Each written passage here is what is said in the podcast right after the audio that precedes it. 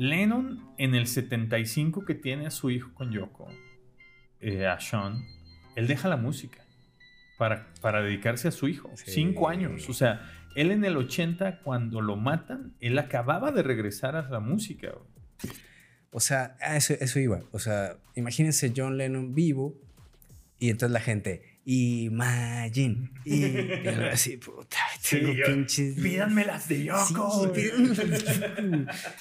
Y Chapman en ese momento se sienta en la banqueta a esperar a la policía. O sea, le tiran la pistola, la patean y Chapman se sienta a esperar a la policía con un libro en la mano. No sé si sepan qué libro tenía en la mano.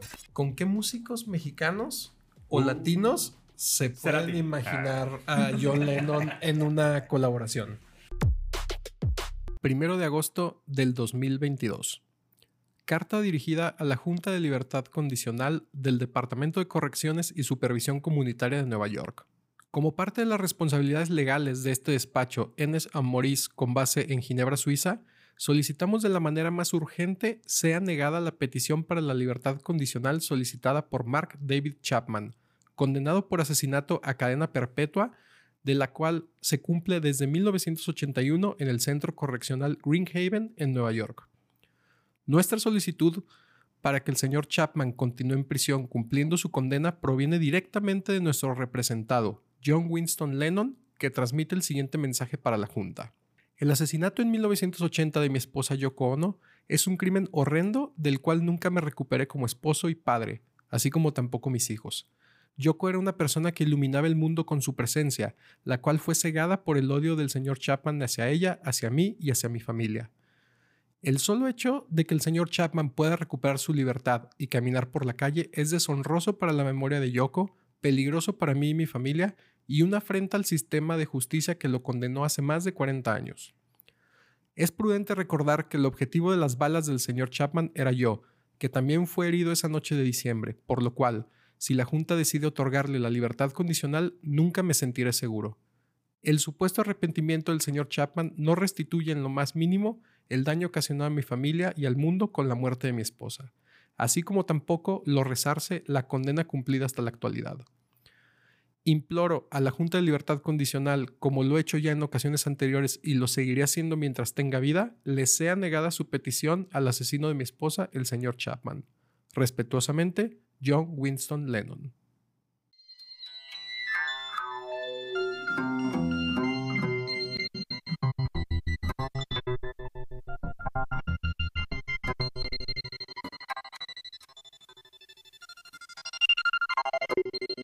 Somos expertos en nada pero apasionados de la historia y la cultura.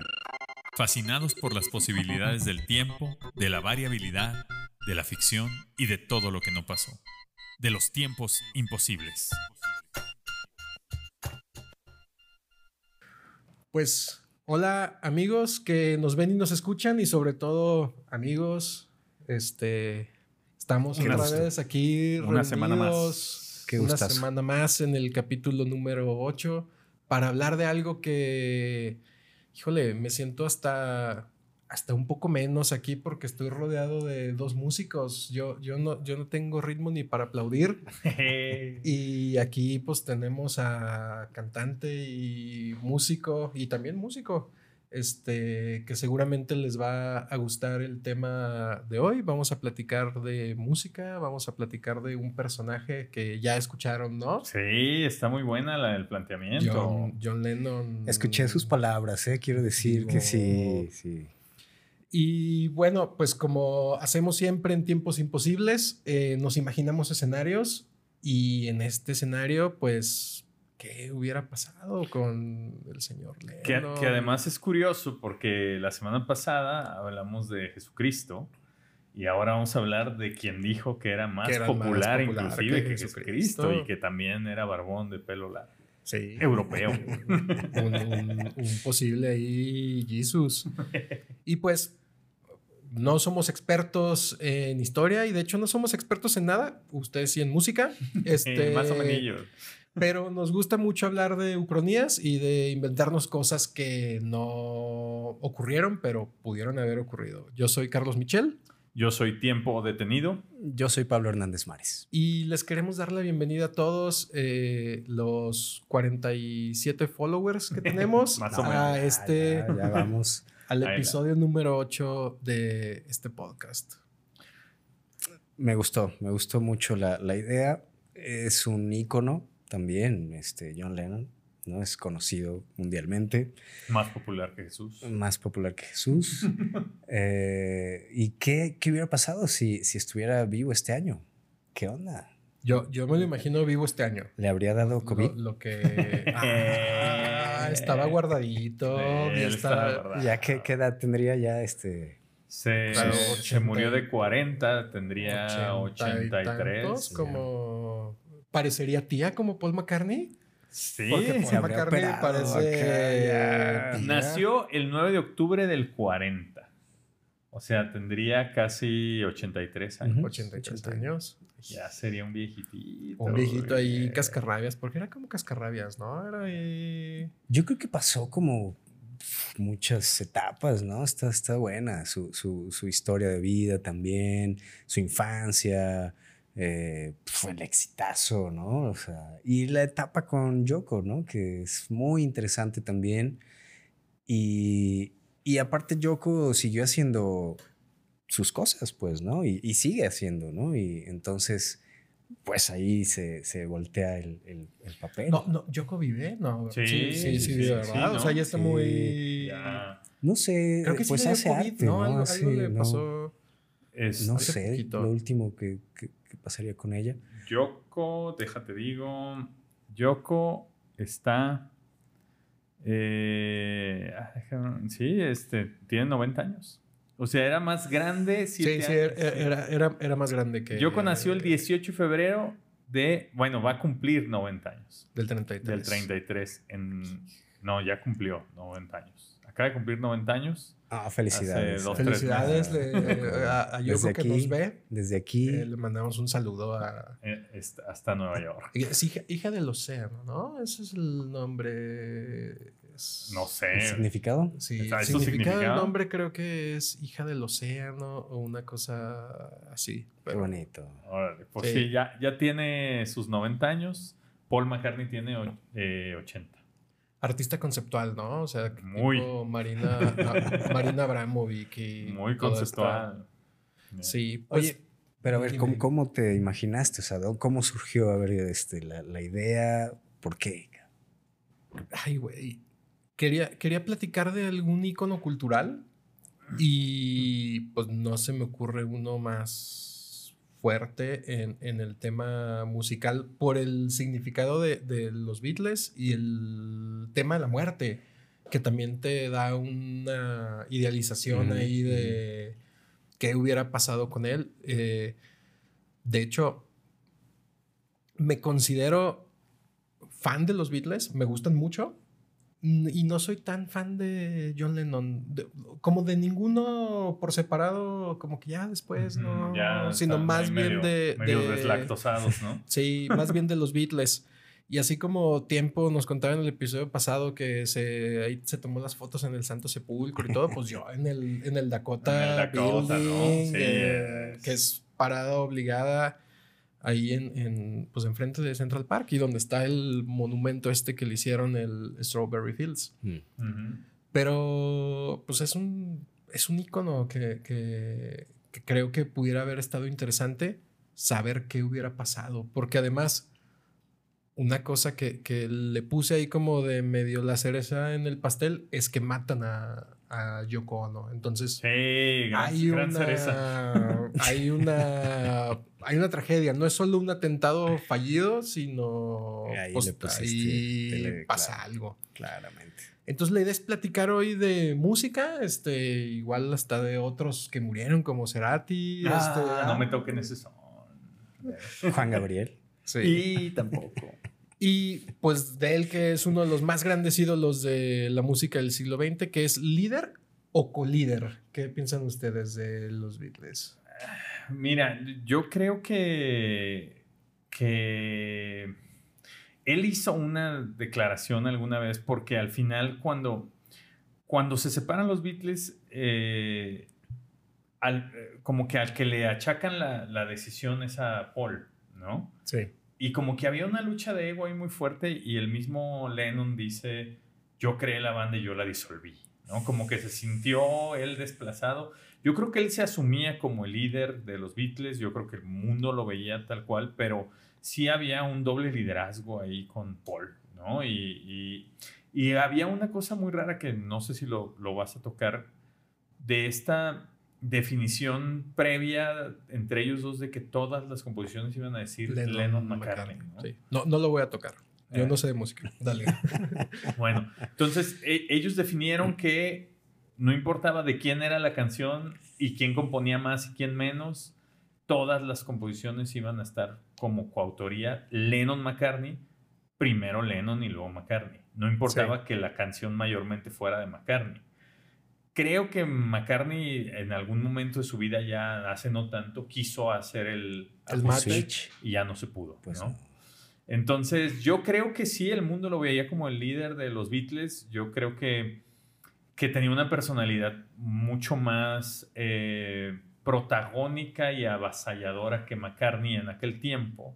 McCartney era un poco más, más, más, más, más low profile, más, Sí, más tímido, digamos más- y Lennon tenía esta como este arrojo, ¿no? Entonces yo creo que sí era un rol más protagónico, pues. ¿no? Y activista, ¿no? También, o sea, porque tiene esta etapa de activismo fuerte por la paz y encuerándose por la paz Sí. y todas estas cosas ahí. de- o- Socialista. O, como era una semana en la cama en Ámsterdam o The Bed for Peace o una cosa ahí con Yoko. Eh. Así hay muchas cosas muy, muy raras. que es una etapa que a mí no me... Pa- Para mí más bien es los Beatles que ya luego Sí. lo que hicieron después cualquiera, incluso McCartney, Wings y todo esto como... Eh. No sé.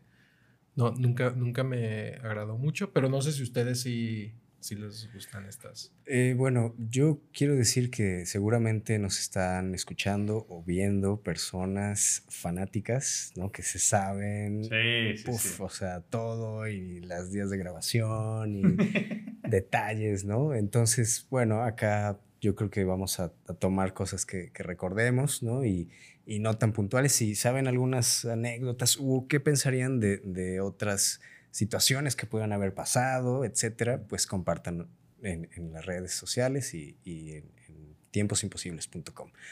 Eh, yo, yo creo que a mí me gusta eso de él, que, que, que demuestra el, el crecimiento de un artista, ¿no? O sea, es decir, pasó por, por distintos géneros, es muy, muy interesante la idea de, de cuando forman la banda, ¿no? Y entonces me acuerdo que decía, o alguna vez, yo sí, yo sí los escuchaba mucho, mucho. Entonces eh, eh, decía, bueno, es que eh, me sabía tres acordes en la guitarra. El, el bueno era George Harrison. Sí. Él Sí. era el músico, ¿no? O sea, el que pum y pum nos revolucionó. Y, y luego viene el quinto Beatle, ¿no? Que es el, el productor, ¿no? George Martin. Y entonces, yo lo que quiero decir es que fue un momento exacto, ¿no? O sea, son como esas Sí, cosas que... una combinación Sí, perfecta tiempo, de los espacio, los lugar, lugares, gente, talento, época, eh, tecnología, Televisión. televisión, eh, aviación, o sea, todo Sí. se conjugó y entonces esa es, esa es lo, la magia, creo. Oye, pero. Ah, bueno, antes de eso, yo no soy fan de los Beatles. Sí me gusta, o sea, sí me gustan. Ya, vete. Sí. Sí, es una ¿Le banda. cerramos que- el micro? por Sí, favor? sí, es una banda que reconozco su gran peso y el, la- la- lo que hicieron en la música y en la cultura, pero yo, yo no sé mucho de los Beatles. Entonces va a estar interesante pues escucharlos, ¿no? Que de hecho yo me imagino que vas a contarnos del hecho real un poquito de lo que Ah, sí pasó, ah, ¿no? acabamos. Ya todos saben que lo mataron, ¿no? Eso, pues ya no, no- no hay Sí. que decirlo, pero lo mataron. Fue un 8 de diciembre de 1980 en, en Nueva York. Nueva York. Él era inglés, ¿no? Él era inglés y, y, pues e- emigra a vivir a Estados Unidos, a Nueva York, porque le gustaba, porque ahí era donde pues tenía como toda su onda y tenía como un acierto ahí de desarraigo de renegar un poco del tema de Inglaterra, ¿no? Ujú. Pero ahí vivía con Yoko, con, con su hijo que es este Sean. Sean- Sean- Sean Sean, Lennon. el- porque tenía otro que era Julian, que era de, Sí, de, las- de- de la otra esposa, ¿no? de la otra esposa. Sí, Sean es el que es hijo de Yoko. ¿no? Sean es el que es hijo de. ¿Cuál es el que se parece un chingo? Sean. Que ahorita estoy Yo creo que los dos. ¿Sí? Yo creo que los dos. Yo creo que Sean Lennon, ¿no? Los dos para mí. Sí. Esta es como. sus Calcados, ¿no? Y, hasta el look lo, Sí. Lo imitan ahí Creo que los poco. dos tocan. Los dos este, son Sí. músicos, sí. Coverean a los Beatles. Pues bandas de covers en bares en No, Nueva hacen, York. no, hacen, sí hacen su, su onda. Debe ser horrible ser hijo de alguien así que quieres dedicarte a lo mismo. O sea, no sé. Alejandro Fernández. Ah, ¿Cómo, Benito cómo se llama el, el, Benito. el, el de Bob Dylan, el de Wildflowers? Ah, este. Jacob Dylan. Sí, es lo que te digo. O sea, está difícil, güey. Yo Está- está- se- se- creo que no se me viene a la mente alguien que sí digas fue más grande que su papá. ¿no? O que su Eh. mamá, no sé. Yeah. El otro No. día venía escuchando, yo, yo de quien sí soy muy fan es de Gustavo Cerati, para quien me escuchan en los Mississippis, todos lo saben. Pero de la otro, del otro que soy fan es de Spinetta, ¿no? Luis Alberto Spinetta. Ah, Dante. y Era- no, Dante, Emanuel. Emanuel Spinetta. Dante es el hijo. El otro día venía escuchando lo que ha hecho Dante y digo, ah, pues está interesante, acá caló Sí. esto, probó esto, pero luego escuchas a Spinetta y dice a su mamá, ¿no? Digo, ah, pues... Sí. Creo que tiene mucho que ver en el momento. Pero bueno, te interrumpí de- Sí, sí, del sí, hecho no, real. hombre, no te- ya no- estoy hablando de. Cerati, perdón. Ese día, 8 de diciembre del 80, no habíamos nacido. No, No nos tocó ver. No supimos. Ese día por la mañana se toma unas fotos en su depa para Rolling Stone. Fotos que toma esta... Con Annie Leibovitz, Con ¿no? Annie Leibovitz, sí. Y al salir de su casa, le da, un, le da un autógrafo a su futuro asesino, Sí. a Mark David Chapman. Y le toman incluso una foto dándole... Ah, sí, hay una foto Hay una de- foto de- dándole... fir- el au- ¿qué le el da? Le firma un disco, El, ¿no? double, el Double Fantasy. Ah, que, es- que ese ya es de ya- los que que, ese hizo ya ya, es de posterior. los que ¿no? hizo él, sí. Chapman en ese entonces tenía 25 años y ya había viajado a Nueva York un mes antes a intentar matarlo, pero se arrepintió y se regresó a Hawái, creo, donde Eh, vi- vivía en Hawái. vivía, Sí. Ujú. Eh, al regresar al edificio Dakota por la noche, después de ir al estudio de grabación y todo, donde tenían el departamento, Chapman en cuanto entra le dispara cinco veces. Ajá, pero, o sea, él le pide el autógrafo lo en- espera a- a en la mediodía, sí, a eh. mediodía en la y ahí no hace nada. Y ahí no hace nomás nada. Le firma Le el firma Double el Fantasy. autógrafo y listo. Y lo espera. Pero era muy común que la gente lo esperara ahí. Claro. Porque a él le gustaba bajarse de su limusina, dar autógrafos y meterse a su, A su departamento. depa, que lo que dicen es que pues podía haberse metido por el, Sí, por el estacionamiento. por el estacionamiento, más seguro, Que- más todo. Pero, Digo, la gente que ha visto el edificio te está a la entrada del Sí, sí, sí. estacionamiento y... pero pues le gustaba ba- bajarse y dar autógrafos y todo. Le dispara cinco veces, cuatro le dan de... Por la espalda, ¿no? Sí, cuatro le dan de lleno al- en el cuerpo con balas de punta hueca. Ah, que son O expansivas, sea, pues le hacen, destroza destroza, por por, dentro. todo. Y fallece, eh, al parecer, en una patrulla de camino al hospital. O sea, lo suben a una patrulla rápidamente, lo llevan al hospital Roosevelt. Y Chapman en ese momento se sienta en la banqueta a esperar a la policía. O sea, le tiran la pistola, la patean y Chapman se sienta a esperar a la policía con un libro en la mano. No sé si sepan qué libro tenía en la mano. ¿no? El guardián del centeno, ¿no? En el guardián en el centeno. El guardián entre el centeno de, de J.D. Salinger, Mm. que es, en ese libro que tenía en la mano, escribe una dedicatoria, que es de, de Holden Caulfield para Holden Caulfield, que es el protagonista, protagonista del, del libro. del libro. Mm. Y él se creía el protagonista del libro. No sé si lo han leído. No, no. Yo sé que ese libro porque fue como su especie de... Sí, de, sí, sí, de- sí, sí. de- firmar la, la obra, ¿no? El, Pero nunca lo leí. el- este libro de, eh, además, y corríjanme si me equivoco porque ahí sí, creo que es el único libro que escribió Salinger. Mm, Pero bueno, es un, es un libro que narra las aventuras de un adolescente que se llama Holden Caulfield en Nueva York después de que lo corren del colegio. Y es como un libro como con mucho nihilismo, como con mucho existencialismo, preguntándose cosas de, de- de la vida, etc. Eh, y se, hace como distintas cosas en Nueva York. Va a un bar, este, quiere contratar a una prostituta, quiere ir a ver a su hermana, quiere salir con una morra y es un adolescente que está vagando por Nueva York preguntándose cosas. Nada más. Ese es el libro. Ese, es más o menos el libro, es muy existencialista, este, y es un libro súper, súper reconocido, pero... Ya, al- ya te- ya tengo aquí sus obras de Salinger y es la única novela. Tiene otros tres libros de cuentos. muy poco... Sí, sí, sí. Muy, muy poca obra. obra. Y vivió mucho tiempo, creo que duró bastante. Se hizo, se hizo ermitaño Salinger, este, y... Y 91 años. Sí, sí, sí. O sea, creo que murió 2010, una cosa así. Exactamente, Este- 2010. 27 de enero del 2010. se ha hablado mucho de, de este libro porque hay muchas teorías de la conspiración que ubican este libro como en asesinatos relevantes. ¿Ah, sí? Sí, como de personas, este, se, se dice también de, de Lee Harvey Oswald, de muchas Mm. personas que tenían eh, contacto con este libro. Y entonces estas teorías de la conspiración te dicen de que posiblemente eh, han escuchado hablar del, del MK Ultra, Sí.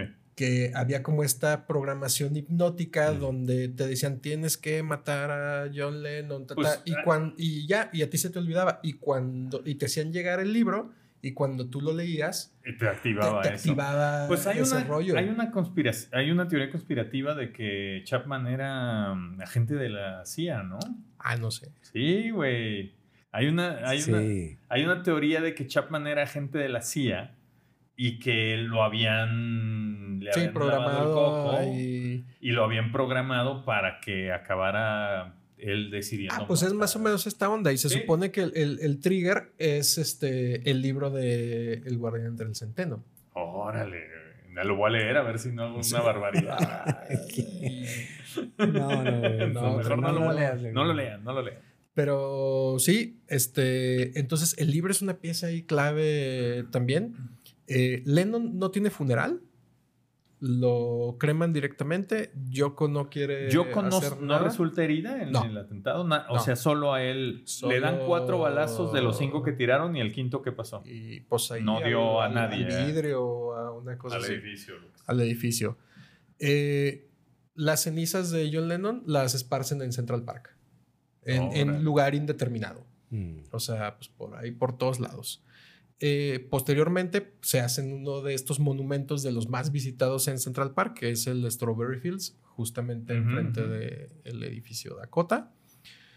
¿Y qué pasó con Chapman? Él se declara culpable, a pesar de que su defensa legal decía que no lo hiciera, que alegara demencia y todo esto, se declara culpable y hasta el día de hoy perpetua, está ¿no? en cadena perpetua, aunque por haberse declarado culpable tiene la posibilidad de libertad condicional después de 20 años, a la cual pudo acceder desde el año 2000 y pues, se la han negado Pero se le han 40. negado, ¿no? 12 veces se la han negado. O sea, la ha solicitado 12 veces desde el 2000, las 12 se la han negado, la última en 2022 y Mm. cada vez que la solicita, Yoko Ono manda una carta a, a la, a la fiscalía, a la oficina de correccional, donde dice, hey, eh, no estoy de acuerdo con esto. Que ahorita tendrá ya sus 65 años Chapman, ¿no? Pues o sea, sí, tenía 25 y van así, 40. Pues sí, este... 40 y tantos, sus ocho- 68, 68, una cosa así. 67, no sé. Los motivos de Chapman. Eh, él quería pasar a la historia como el asesino de John Lennon. O sea, era un tema. No más, ¿no? O sea, no tenía en realidad- Era, era un tema de fama, era un tema de. de- O sea, quería ser todavía más famoso que Lennon, ¿no? Yo creo. y adem- Porque la manera en hacer- de hacerlo, pues es matándolo. ¿no? pero, pero además era una persona errática que, que le pasaron muchas cosas. Estuvo como en temas ahí este, de cristianos extremos, estu- tuvo temas ahí de psiquiátricos, tuvo. Ya ves, si no hubiera habido cristianismo, tu- Lennon hubieran seguiría vivo. tuvo temas de droga, etcétera, y se identificaba mucho con, con- con este personaje del guardián entre el Centeno. De hecho, cuando lo detienen, en su declaración, de las primeras declaraciones ante la policía, después de que te leen Miranda y todo, que te interrogan, eh, al hablar de sus motivos para asesinar a Lennon, Chapman declara, Estoy seguro que la mayor parte de mí es Holden Caulfield, el personaje principal del libro. El resto de mí debe ser el diablo. Ay, está bien loquito, güey. Sí, está ahí locochón. Es que de entrada, a ver, que, que tú decidas que quieres pasar a la historia porque mataste a alguien, pues ya, ya hay algo que no está bien, ¿no? En tu, en tu forma de, de cómo percibir las oportunidades, güey. O sea, en vez de decir, yo quiero pasar la historia porque creé algo, porque hice algo, porque construí algo, porque compuse algo, es yo voy a pasar la historia porque maté a alguien que lo hizo. Pero la, la, la pulsión de la destrucción es, yo pienso que casi similar villano, un villano. a la pulsión de la construcción. Así o nacen sea, los villanos, es- güey, sí. Sí, y, y cuántos, por ejemplo, adolescentes en escuelas gringas no Sí, tienen claro. esta onda de es "Hey, quiero hacerme famoso por o Columbine y todo esto, ¿no? Pero bueno, eh, tenemos esto que fue lo que sucedió, pero vamos a platicar ahora de esta ucronía donde no lo matan Y, Y- donde matan a Yoko. y donde matan a Yoko y qué es lo que yo creo que pudo haber pasado y ahí me corrigen. y Va, nos damos vamos. nuestras, nuestras impresiones. Lo que para nosotros es solo una charla entre amigos, los expertos lo llaman ucronía, que es plantear cómo sería el mundo si el resultado de un determinado evento histórico hubiese sido diferente. En pocas palabras, un qué hubiera sido si de la historia del mundo. Como lo planteamos ahorita, eh, John Lennon no muere en este atentado y lo que sucede es que solamente es herido, una, una herida leve, Menor, pero quien muere en ese entonces es Yoko Ono. mujer. Y la idea que yo tengo es, pues, para ver si me la compran o no. A ver. ¿no? Que es lo que se las voy a ir narrando, ¿no? Eh, primeramente, lo que creo que le sucede es que John Lennon se va de Estados Unidos y se hunde en una depresión fuertísima, el que lo hace renegar del tema del pacifismo también. Ya. O sea, hay un tema ahí de todo esto que yo hice. ¿Por Sí. qué, por qué el- por qué, eh, la violencia me terminó alcanzando? Entonces reniego totalmente de esto. ¿Y Sí. a dónde se va? Me gustaría creer que una ciudad Oaxaca. ideal María Sabina, ¿no? Ahí. eh, a Bolivia. Eh, Me gustaría creer que una ciudad ideal para refugiarse de la depresión de esos años es Berlín Occidental. ah, sí. Y, estaban pasando muchas cosas en Berlín Occidental. Todavía era Todavía parte era- del comunismo y la Unión Soviética. Sí, pues Ber-. Berlín Occidental es, es, una, es una ciudad en medio del territorio de Alemania Oriental. Entonces, pues era. estaba rodeada ahí por los, por los comunistas. Exacto, sí. sí, sí. Y era una ciudad en total decadencia, me refiero estructural, Sí. pero que en esa época no sé si ustedes sabían que había una creatividad impresionante en el tema musical. Que es- Muy fuerte. En esa ciudad específicamente. En Berlín Occidental específicamente. que suele surgir, ¿no? En los escenarios así de conflicto, ¿no? Eh, de repente el arte es un... Sí, como es que detona ¿no? esa expresión. ¿no? Colombia ha surgido, O- o- ¿no? En Argentina, ¿no? La, la dictadura.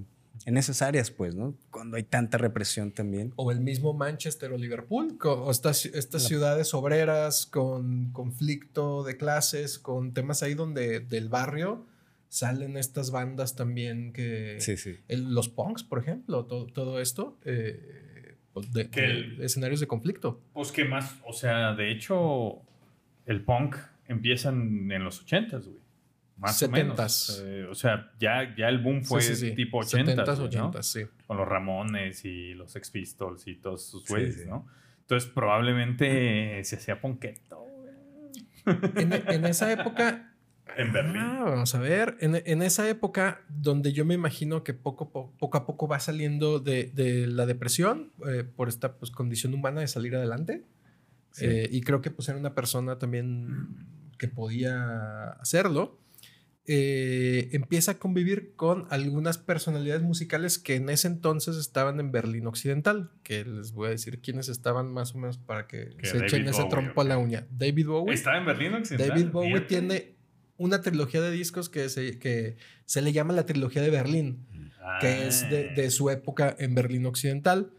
También estaban Nick Cave, no. Iggy Pop, Lou Reed, Westbam, Nena, la de 99 Love Balloons, y otras bandas que ya tenían tiempo, como Can, o por ejemplo Kraftwerk, que estaba como empezando también a, desarrollar ahí los temas eh, electrónicos. Entonces pienso que juntándose con ellos, él podría haberse acercado a géneros como New Wave, Post-Punk o incluso Synth Pop. Órale. Yo pienso que él, no renunciaría a su onda, eh, mm, ¿cómo decir? Eh, simbólica, de contenido. No lo, no lo creo tan instrumentalista. Yo creo que sí, ya tomaba aires más de protesta, más de, pacifismo. Yo creo que seguiría haciendo letras, muchas eh, canciones con, con, contenido más, más textual, pues, no tan musical quizá. Yo creo que se rodeaba de gente, ese era su genio también, ¿no? Y con los Beatles, pues, ¿no? sé, de George, de, del mismo Paul, pues, ¿no? Sí. Eh, pero creo que su esencia era más de, de expresión verbal, quizá. Un, libro se hubiera aventado, ¿no? Por ahí, ah. alguna onda así, ¿no? Ahora, una de las cosas que, y me voy a echar un paso para atrás, es que yo siento que el factor de que muriera Yoko para él lo habría lo habría matado también como emocionalmente, güey. En esta depresión que dices, porque para, para Lennon Yoko era todo, güey. O sea, sí estaba. estaba. Eh, eh, eh, estúpido por ella, estaba enamorado. Él hacía todo ya girando alrededor de ella, inclusive las fotos de Annie Leibovitz. O sea, él no Annie Leibovitz lo que era quería con él. era con él y él no quiso y, es la foto esta donde está encuerado, ¿no? Este Sí, él está como está como así en posición fetal, ¿no? Están encuerados. y, y, luego estaba yo escuchando eh, estos discos son dos, me parece, que ellos llamaron como Unfinished Music, que son los discos que hicieron juntos, Yoko y, John. Y son súper conceptuales. En otras palabras, desde mi perspectiva, para los fans, son horribles. O sea, sinceramente, tú escuchas primero los Beatles, luego escuchas la primera etapa de Lennon ya sin los Beatles, que ya estaba con Yoko, pero venía con sí, Plástico No Band. Ajá, eh, el, mismo, en la época de Imagine y, todo esto. Y luego escuchas lo que hizo con Yoko, que dices, güey, este, este vato ya, ya hacía lo que ella quería que hiciera, ¿no? O sea, se notaba una influencia muy grande de ella en su vida. Entonces, ¿a qué voy? Y retomando lo que, el escenario que nos pusiste, yo creo que él hubiera querido continuar la obra de ella. Justo por esto, aquí lo que tengo es que para la década de los 80, según lo que yo me imagino, comienza a hacer música en los géneros antes mencionados, pero muy experimental, haciendo incluso asociaciones con los ex integrantes de Can, que no sé si han escuchado a Can, que es crowd rock y es muy parecido a lo que eh, tú estabas escuchando, a lo que nos platicas, o sea, gritos y ondas así, pero también colaborando en exploraciones electrónicas con Kraftwerk. Me lo imagino ahí eso, como... Eso estaría más padre. Muévele ahí al sintetizador. Con sintetizadores que estaban muy de moda, por ahí. Otra, otra posibilidad sería que se fuera a Japón. Sí. con esta idea, ¿no? De seguir la, los pasos de hacer caligrafía. Y, por ahí eh, meter, ya se habían ido a la India, ¿no? En algún momento con, los Beatles. Y entonces, como había esa fascinación, ¿no? Por, por, el lejano oriente. Entonces, pues con esta conexión. ¿Con quién se fue? Con Ravi Shankar. Ravi Shankar, ¿no? Hicieron ahí algunas ondas. Algunas cosas, ¿no? Que luego el, el, el, Ravi Shankar no es papá de Nora Jones. Pues, ¿O cuál es el que es papá de Nora Jones? Que es ahí también un. Decían eso, ¿no? Sí, sí, sí, sí. Ahí sí, no, ahí sí no recuerdo. Ahora, una cosa que también es otra posibilidad es que Lennon en el 75 que tiene a su hijo con Yoko, eh, a Sean, él deja la música para, para dedicarse a su hijo. Cinco años. O sea, él en el 80, cuando lo matan, él acababa de regresar a la música. Estaba apenas retomando su carrera después de cinco años de ser papá, de dedicarse 100% a ser papá. Yo creo que otra posibilidad es que dijera, la música me dio esto y me lo quitó. Yo ya no quiero hacer música, quiero ser papá. ¿No? Puede ser. Y él era ya alguien suficientemente rico y famoso y para no tener que trabajar un día más en su vida. Ah, me acordé de un presidente. Ay. este, eh, él ya, ya podía no hacer nada, güey. Y probablemente habría dicho, lo que me queda de Yoko es mi hijo con ella y me voy a dedicar. Y en esa onda me lo imagino yéndose a Japón a mm. vivir allá retirado con su hijo. Pero no puedes parar el espíritu creativo, ¿no? O sea, digo, tal vez la música ya no, pero alguna otra, otra cosa.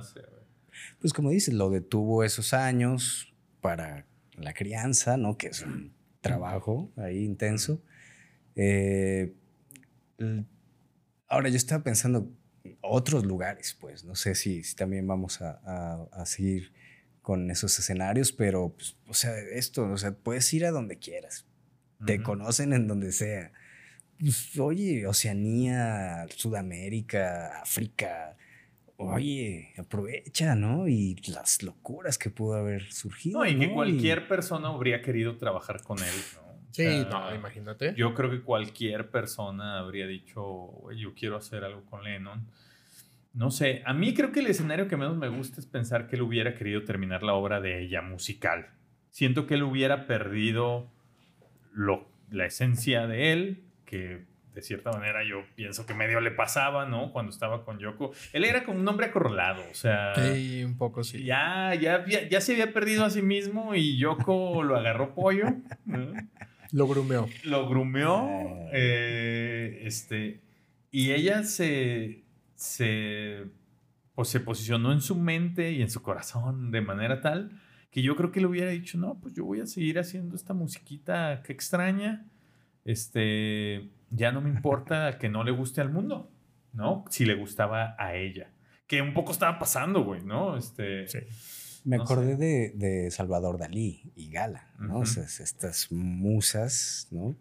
Y también estaba pensando qué otros casos de, asesinatos a artistas así, ¿no? O sea, eh, quizá podríamos también eh, hablar de eso. Sí, sí, sí. O sea, hay, varios eh, asesinatos a, artistas famosos que... Chalino. Chalino. No le dan el papelito y lo Se ve el video, güey. mi Chalino así como de... Ya pasando saliva, güey. Valentín, el gallo. Al de, al de, o sea, recientes que me acuerde, el de Pantera, ¿no? Dimbag Barrel, Dimbag, no, no, me acuerdo cómo se, pide, cómo se pide, pero el de Pantera en el escenario. Sí. Ahí se lo, se lo echan. Yo estaba pensando en, en Yolanda Saldívar y, y Selene. Ah, También fue otro. Que nos quitó a una figura más grande que John Lennon, inclusive. Puede ser. Y, joven también. Pero es que quién sabe qué pase en esta onda del, fanático. No sé, no sé cómo lo procesan. O sea, yo, por ejemplo, trasladándolo a mi experiencia de fanatismo con Gustavo Cerati, Yo lo que pienso cuando pienso en Cerati, que ya está muerto, es no hay nada que me dé más pesar que perderme los cuatro discos extras que ya llevaría si siguiera vivo. O sea, yo pienso en los discos que hubiera hecho Cerati entre el 2009 y 2023, que más o menos llevaría unos cuatro más. Y digo, puta, lo que nos perdimos por que se murió, güey, ¿no? Claro. No, no me imagino yo decir como, yo quiero que ya no haga nada, ¿no? O sea, y esto de Yolanda Saldívar, de Chapman, de la gente que mata a su ídolo o a no sé cuál es la intención, güey. Si lo que quieres es que siga creando, güey.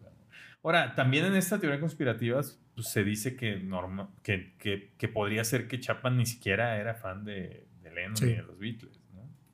No sé. Y es que es una diferencia muy grande cuando pasa esto, el, el asesinato, a cuando es un tema ya autodestructivo, ya sea por eh, la vida que llevas o por suicidio, que hay, que hay mucho En, en la música, o sea. Poder Kurt- decir adiós es crecer. Kurt Cobain, este.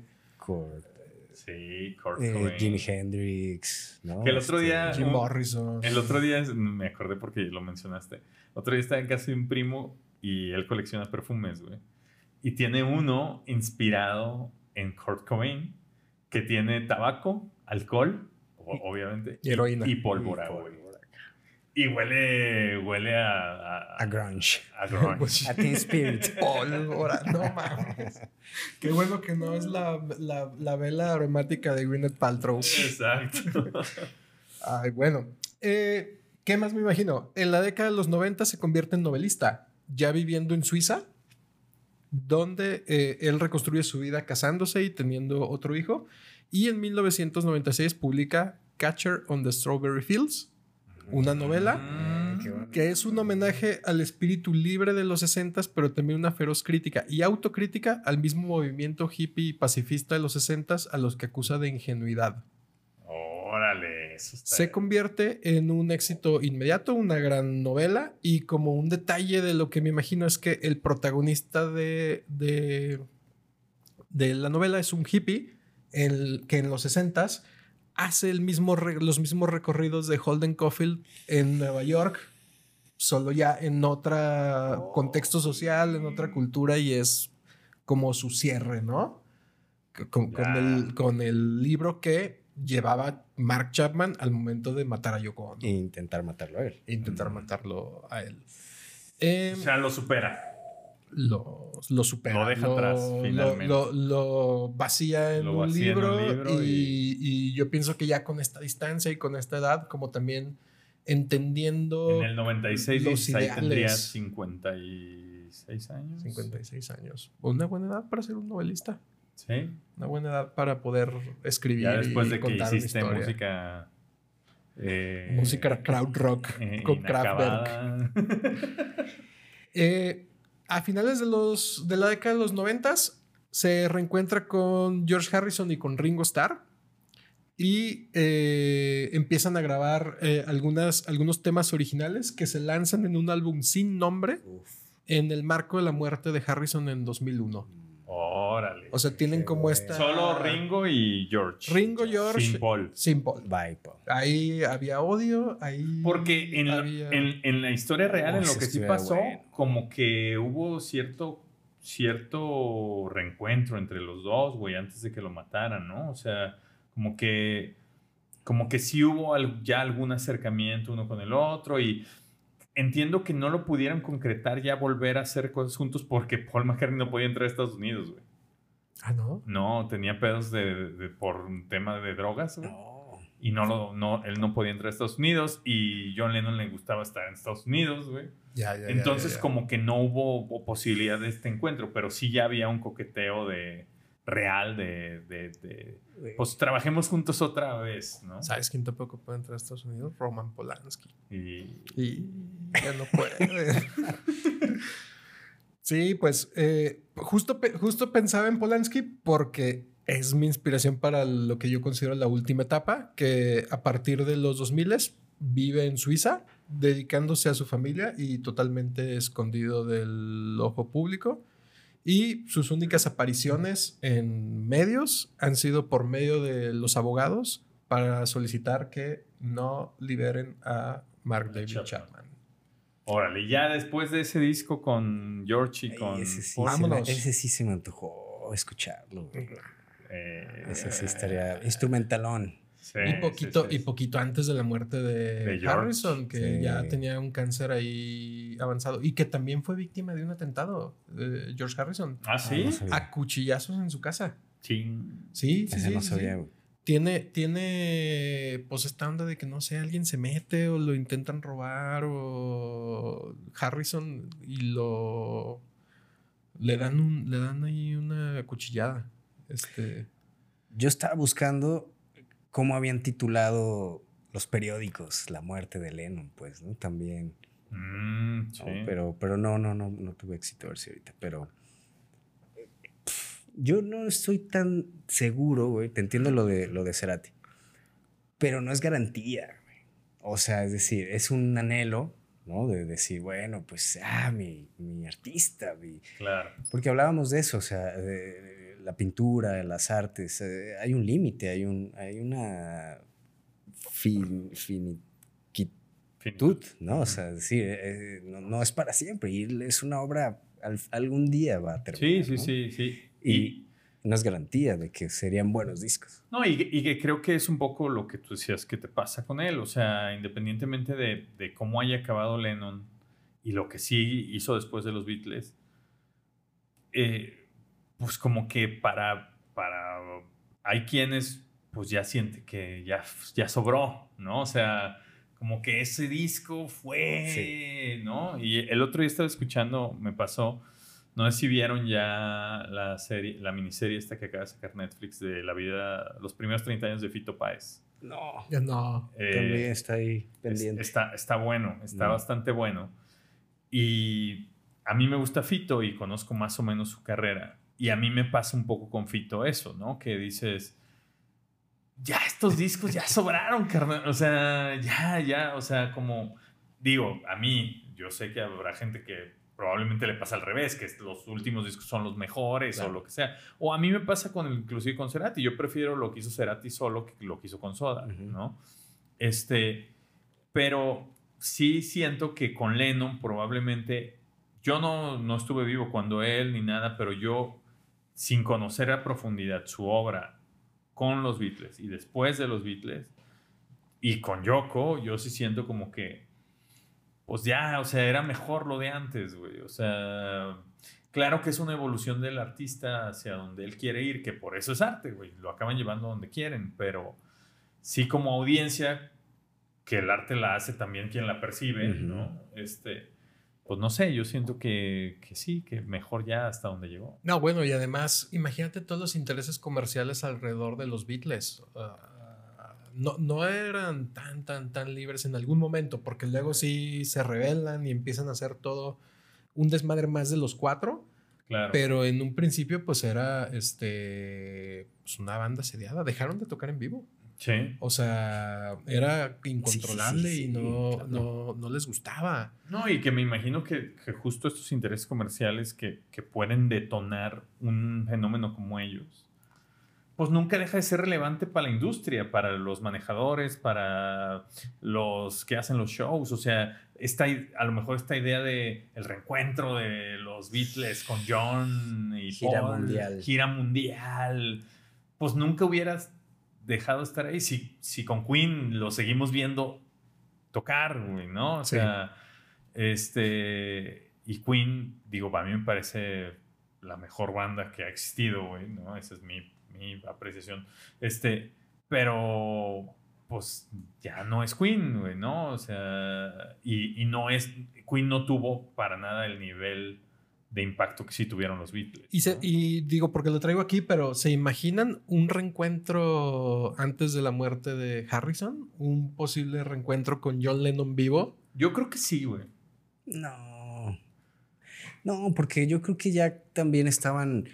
O sea, a eso, eso iba. O sea, imagínense John Lennon vivo y entonces la gente. Imagine. Y, y así, puta, tengo Sí, yo- pinches. Pídanme las de Yoko. Sí, Imagine. Sí, O sea, y ya cántame estoy Yellow. Submarine No, y Pero- Love Me Do. Pero no, pero no hay, a pesar de que eran ricos, a pesar de que habían hecho pues una fortuna, no es lo mismo la lana que podían generar en ese entonces los Beatles que la que pudieran generar con un reencuentro en los noventas. No, pero como dices, o como, perdón, pero pues ya, ya tenían resuelto, ya de hecho los cuatro ya, ya eran caballeros del imperio británico. O sea, Ta- tam- también, también, el dinero no era también. Pink- también David Gilmour lo tiene resuelto y su odio contra este otro güey, ay, ¿cómo se llama? Roger Waters. Con Roger Waters, pues el dinero es el dinero. A pesar de que haya mucho odio, pues hay que. Hay que pagar las cuentas, hay que pagar cuentas. Ahora, y seguramente, pues había unos que no. que, que les hubiera interesado más que a otros. Ahora, te puedo decir que lo que sí habría sido muy importante porque lo viví en mi propio fanatismo, güey, es que para los fans que no les tocó estar vivos o verlos en el tiempo que sí vivieron o que sí existieron los Beatles, es algo invaluable. A mí el- mi Sí. concierto favorito de la vida es el 12 de noviembre del 2007 que pude ver a Soda Stereo, ¿no? En la gira de Me Verás Volver, porque yo me hice fan de Soda en el 97, que fue justo el año que se deshicieron, ¿no? No, nunca me tocó verlos en vivo. Y cuando 10 años después anuncian la gira, que solo fue una gira, no hubo disco, no hubo nada más que la gira. O sea, Cerati solo aceptó hacer la gira a ciertas fechas, no convivía de hecho más que lo de la gira. Este, para mí, güey, el poder haber presenciado el concierto de Soda Stereo fue como, es el mejor momento de mi vida, ¿no? Yo creo que para toda esa gente, todos los fans de los Beatles que no, que no los pudieron ver, tener la oportunidad, a lo mejor hubiera sido una, algo atractivo para ellos mismos, decir, ¿cómo, ¿cómo va a reaccionar esta gente de los noventas a algo que sucedió en los sesentas y que lo están pidiendo? No sé. No, pues imagínate cuál, cuál pudiera ser un reencuentro similar ahorita. No, no debe existir. No, no creo. Ninguno. Los Rolling, pero no se han desencontrado. Pero no se han, ya murió, deshecho. Ya murió el baterista. o sea, no, no, no se han deshecho ninguno. Sí, sí, sí, no. Híjole, yo me imagino que llega David Giffen así con pinche. Un maletín lleno de uranio. Tengan a la chingada. O sea, es un dineral el que pudieran haber ganado. Sí. ¿Ustedes qué creen que hubiera hecho si hubiera estado vivo? Yo creo que de entrada, güey, hubiera... Es que depende mucho de su estabilidad mental, pero si no hubiera quedado todo loquito y enojado, yo creo que algo que sí o sí hubiera ocurrido es hacer algo con Michael Jackson, ¿no? Porque McCartney lo hizo, güey. ¿No? McCartney sí tiene su rola con Michael Jackson y todo, pero yo... Pero, pero McCartney es un mercenario. pero yo creo que, que Lennon... Y Michael, Michael está involucrado con onda de pedofilia, pederastia. Ah, pero en ese entonces no, se sabía. en ese entonces. En ese entonces no se sabía. Eran los ochentas. Y los ochentas, Michael Jackson fue su, su oh. década, güey, ¿no? Sí. Ochentas y noventas, Michael Jackson fue lo que fue, güey, ¿no? Entonces yo creo que era muy natural que decir John Lennon, que es, ha sido el mayor ícono de la música en la historia moderna, Michael Jackson, que lo es ahora, yo creo que a fuerza tendrían que haber hecho algo juntos. No sé qué hubiera salido, güey. No sé, mm. un himno ahí medio pacifista, este, no sé, porque a lo mejor hasta hubiera tenido más influencia Lennon en Michael Jackson que... Ah, ¿se, lo imaginan en, ¿Se lo imaginan a John Lennon en, en Live Aid? Ah, sí. Ahí donde sale pinche Bob Dylan así con cara de hueva, nomás cantando. sí, güey. No sé si hubiera hecho algo con Queen, güey, también, con, con yo creo que sí, sí tendría algún espíritu colaborador, ¿no? Sí. Yo creo que sí. Pero no lo tuvo en su con carrera, o sea, no más con Yoko, ¿no? y con los Beatles. Bueno, sí. Es que no era, es que hoy lo, lo tomamos ya como por hecho, ¿no? O sea, es muy, muy visto, pues, ¿no? O sea. Sí, pero antes no era tan, tan común las. Es algo muy de los ochentas, ¿no? Empezar con estas colaboraciones. Tienen su versión de Bésame Mucho, güey. No sé si hubieran, de, hecho, algo en México, güey, ¿no? O sea. Que hayan dicho, ah, pues esta canción de Consolito Velázquez nos A ver, quiero más, quiero más, quiero más, quiero explorar. O en otros idiomas, o ir buscando ahí otras cosas. Hay unos géneros populares en los ochentas que querría planteárselos a ver si se lo imaginan a ah, John Lennon ahí. Uno es el glam rock. O sea, se lo imaginan ahí con los ah, pelos ahí. Pues quién sabe si estaba. si estaba en Berlín con Bowie. No, pero el, glam rock es muy de Los Ángeles. Sí. Es, es más. Rod Stewart y este, Maquillaje, ¿no? O sea, yo creo que sí. Kiss y esta sí, como Kiss. Y yo no. No, ojalá no. Pantalones de cuero ahí pegados y. No sé. Como Motley Crue y toda esta onda. No creo, no sé. Pero bueno, a ver, por ejemplo, o sea, el, que el, el, del Sgt. Pepper, no, que están acá. es, pero es más psicodélico. Sí, es más psicodélico. Pero, sí, o sea, lo que sí, sí, sí puede ver uno ahí es esa disposición a cambiar tanto, güey. Porque tú agarras un disco del 60, 61 contra un disco del 69 de los Beatles son otra cosa. Totalmente. Musicalmente y visualmente. Sí, sí, sí. Es otro concepto. Sí. Otro pop que ya lo he mencionado con Michael Jackson. Con Michael Jackson. Cindy Lauper, eh, este, yo creo que sí, Yo creo que sí. Yo creo que sí. Ahí sí le hubiera entrado. No, no creo que hacer un, un disco él de pop. ¿no? Sí. Oye, hay que poner inteligencia artificial. a- Ah, ¿cómo hubiera a- sido ¿cómo será John Lennon John con, Lennon, en no, Glam. Glam. Rock.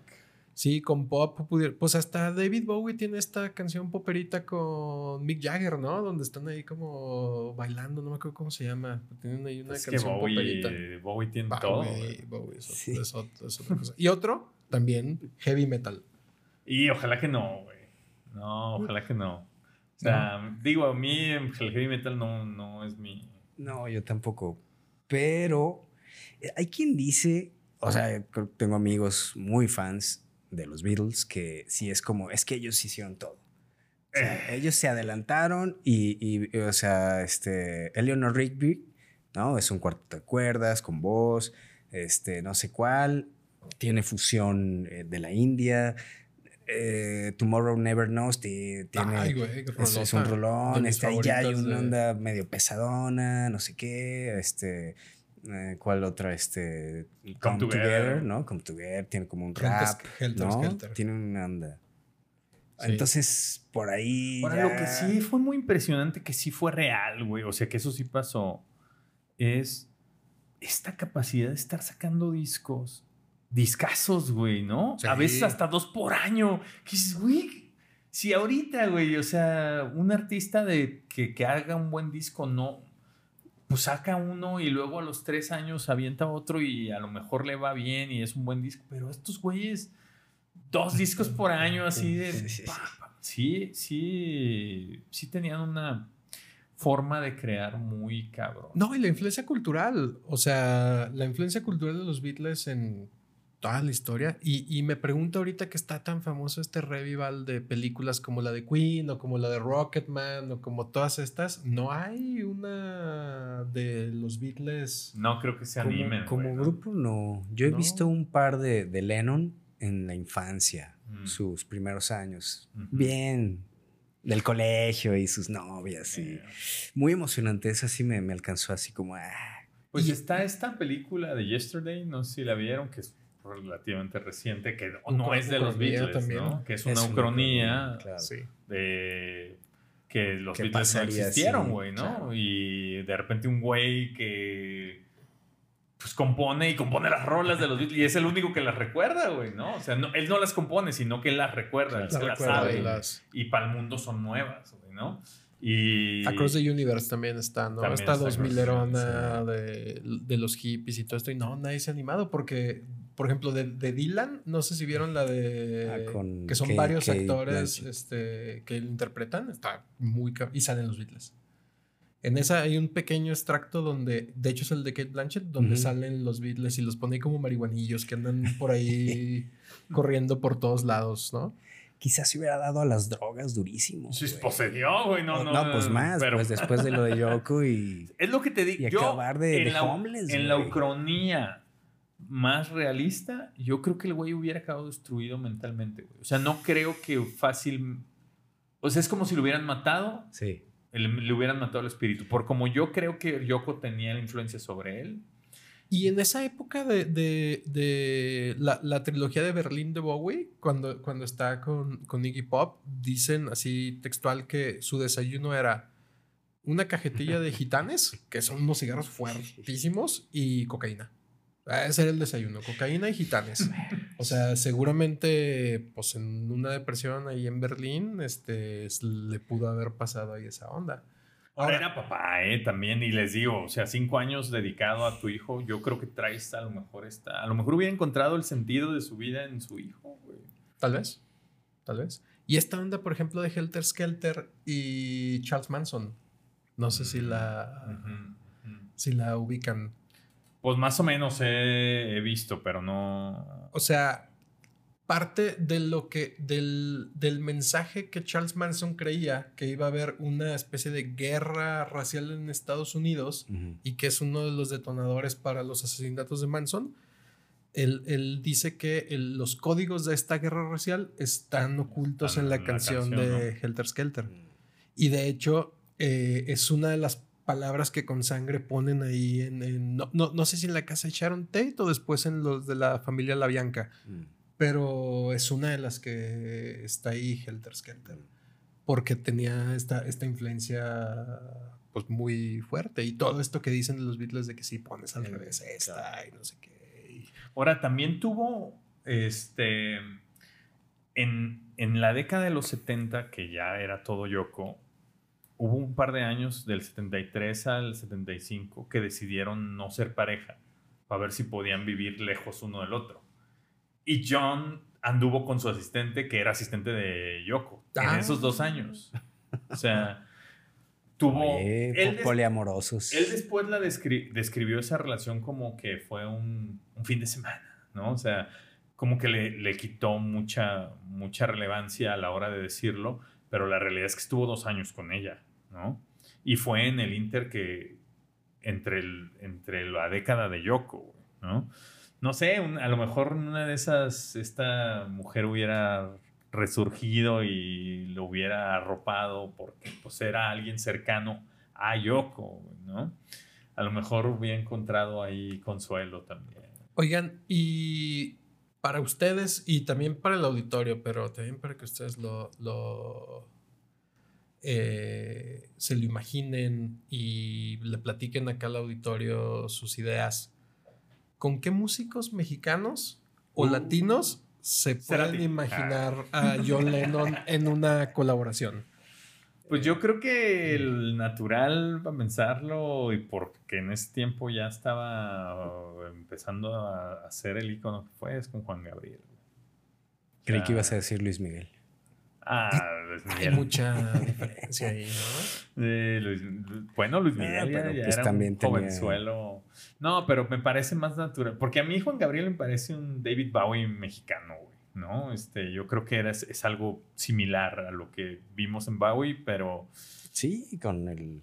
pero acá, ¿no? Espíritu, Nuestra cultura sí. mexa, güey, ¿no? Pero es un tipo raro, muy propositivo, creativo, eh, andrógino, este, disfrazado, cambiando de personalidad, componiendo bien cabrón, güey. O sea, yo creo que en una de esas, si, si, si Lennon hubiera sentido curiosidad por México, lo primerito que hubiera encontrado es Juan Gabriel y en ese tiempo, pues fue un poquito antes, o sea, de, del Bellas Artes, del primer concierto de Bellas Artes de Juan Gabriel, ¿no?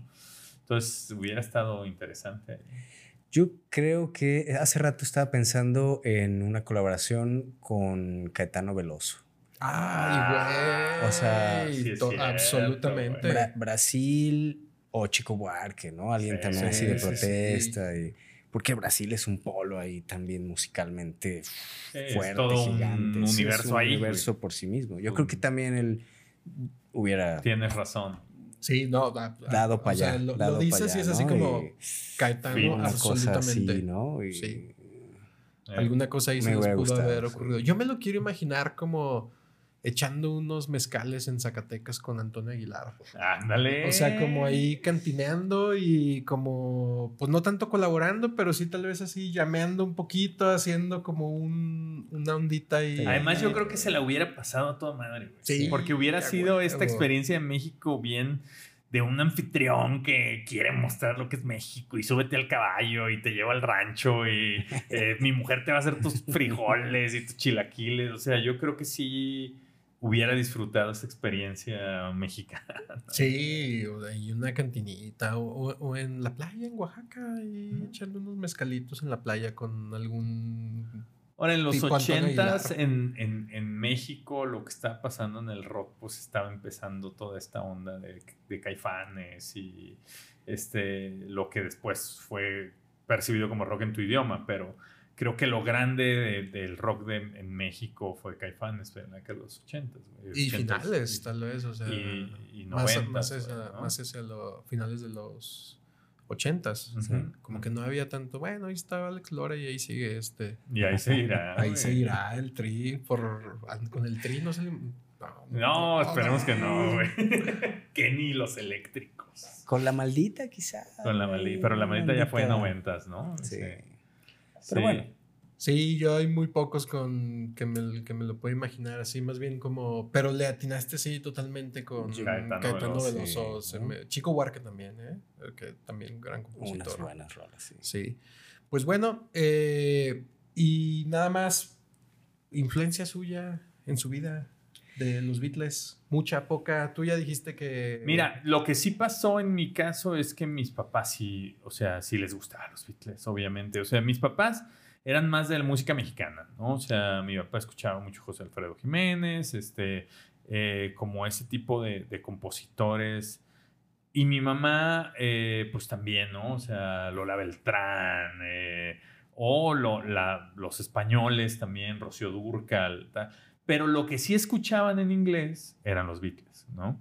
Entonces sí recuerdo y por eso sé de Lennon y lo escuchaba yo desde niño, que existió y que lo mataron y que los Beatles, entonces sí fue algo relevante, sí supe desde niño que existieron, sí supe quién era John Lennon y yo tenía esta percepción de Lennon como el importante. O sea, yo a McCartney entendí su dimensión ya más grande. Sí. Este Lennon era como lo, lo que se hablaba, de a quien se referían mis papás.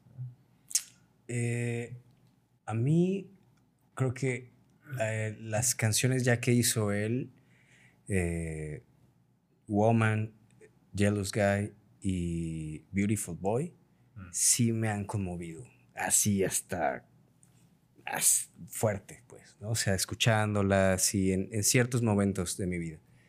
Y me parecen increíbles, perfectas, no les sobra nada, no les falta nada.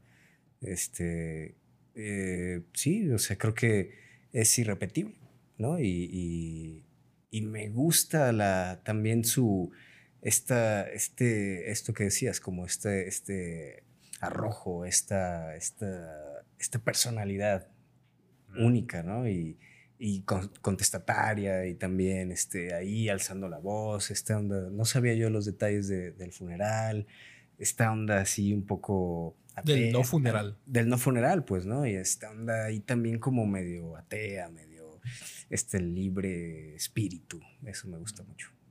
Para mí es de conmoción, es Tomorrow Never Knows y Dear Prudence. Uf, bueno.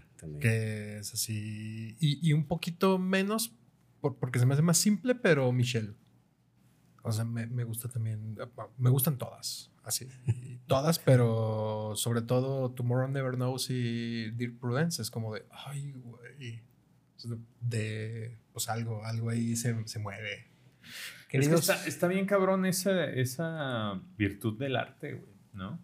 Que él lo mataron en 1980 y tú escuchas Beautiful Boy y dices, ay, güey, te, transmite lo que él quiso decir, güey, ¿no? Este, y, lo, y lo apropias, güey, ¿no? O sea, a lo mejor te creas tu propia historia alrededor de esa canción o, o tienes, eh, te le dedicaste a tu mujer alguna rola que él hizo en otro contexto, pero lo, lo has pero yo, y, permanece. Yo creo que la música, a ver si no digo algo muy polémico aquí, es la, que, es la que más fácil logra esos sentimientos. De, de, eh, todos los artes, creo que es la que más fácil, o sea, después pondría tal vez la, la literatura o el, y el cine tal vez. Este, pero la música, porque por ejemplo, una, una pintura a mí se me hacen muy pocas las que... Sí, las que logran... Las que, las que te derritas ahí, que digas como, ah, la madre. O sea, y, muchas veces tienes que tener un contexto previo de la pintura para decir, este, eh, hay, una pintura muy famosa en, el MoMA que está, casi en un pasillo junto al baño, pero que a mí me mueve mucho que es, este, se llama Cassandra's World, que es una, una chava que está sentada así, como acostada en un campo y se ve una granja al fondo que yo ni sabía que estaba ahí, y, pero ya tenía como un contexto previo. Y entonces paso, la veo y fue así como de, me, me quebré ahí literalmente, así de, de, verla, pues. Sí, pero con pintura muy y con música es, este...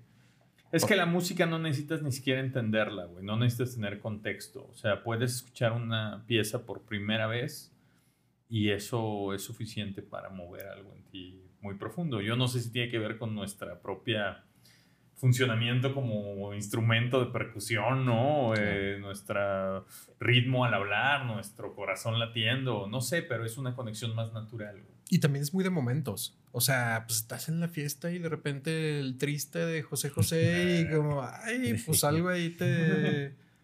Sí, te hace- detona muchísimas cosas, recuerdos, eh, momentos, eh, sensaciones, ¿no? Sí, la a mí- audición, la A mí, audición. hay una canción de Spinetta, ¿no? Que se llama, cuando tenía una banda que se llamó Almendra y se llama Muchacha Ojos de Papel. Y yo la primera vez que escuché esa canción me pareció tan hermosa, güey. O sea, yo no sabía por qué la había hecho, ni a quién se la hizo, ni a qué edad la hizo. Eso lo supe después que investigué, ¿no?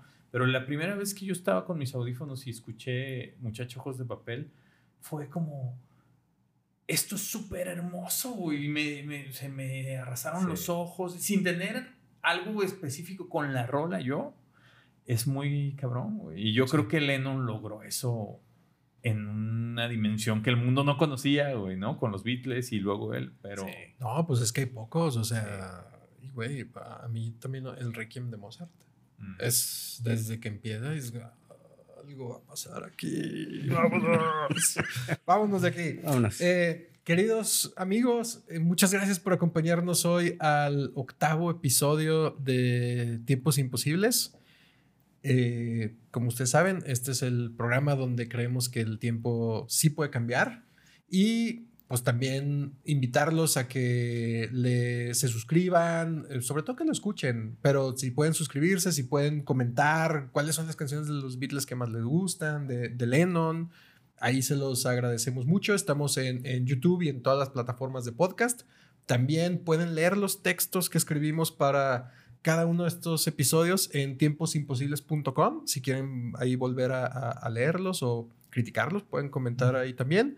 Y pues nada, les agradecemos mucho estar en este programa que donde queremos provocar nuevas realidades y transformar un poquito el futuro. Yo soy Carlos Michel yo soy tiempo detenido. Yo soy Pablo Hernández Mares. y nos vemos en otros tiempos.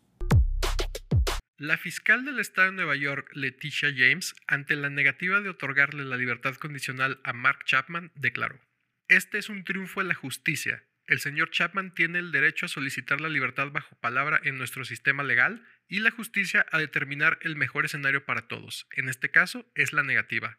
Aprovechando el tema, como todos los años, pido a mis colegas de Inglaterra que agilicen y liberen el proceso de extradición para que pueda cumplir su condena el autor intelectual del crimen de Yoko Ono, el señor Paul McCartney, declarado culpable in absentia en 1983.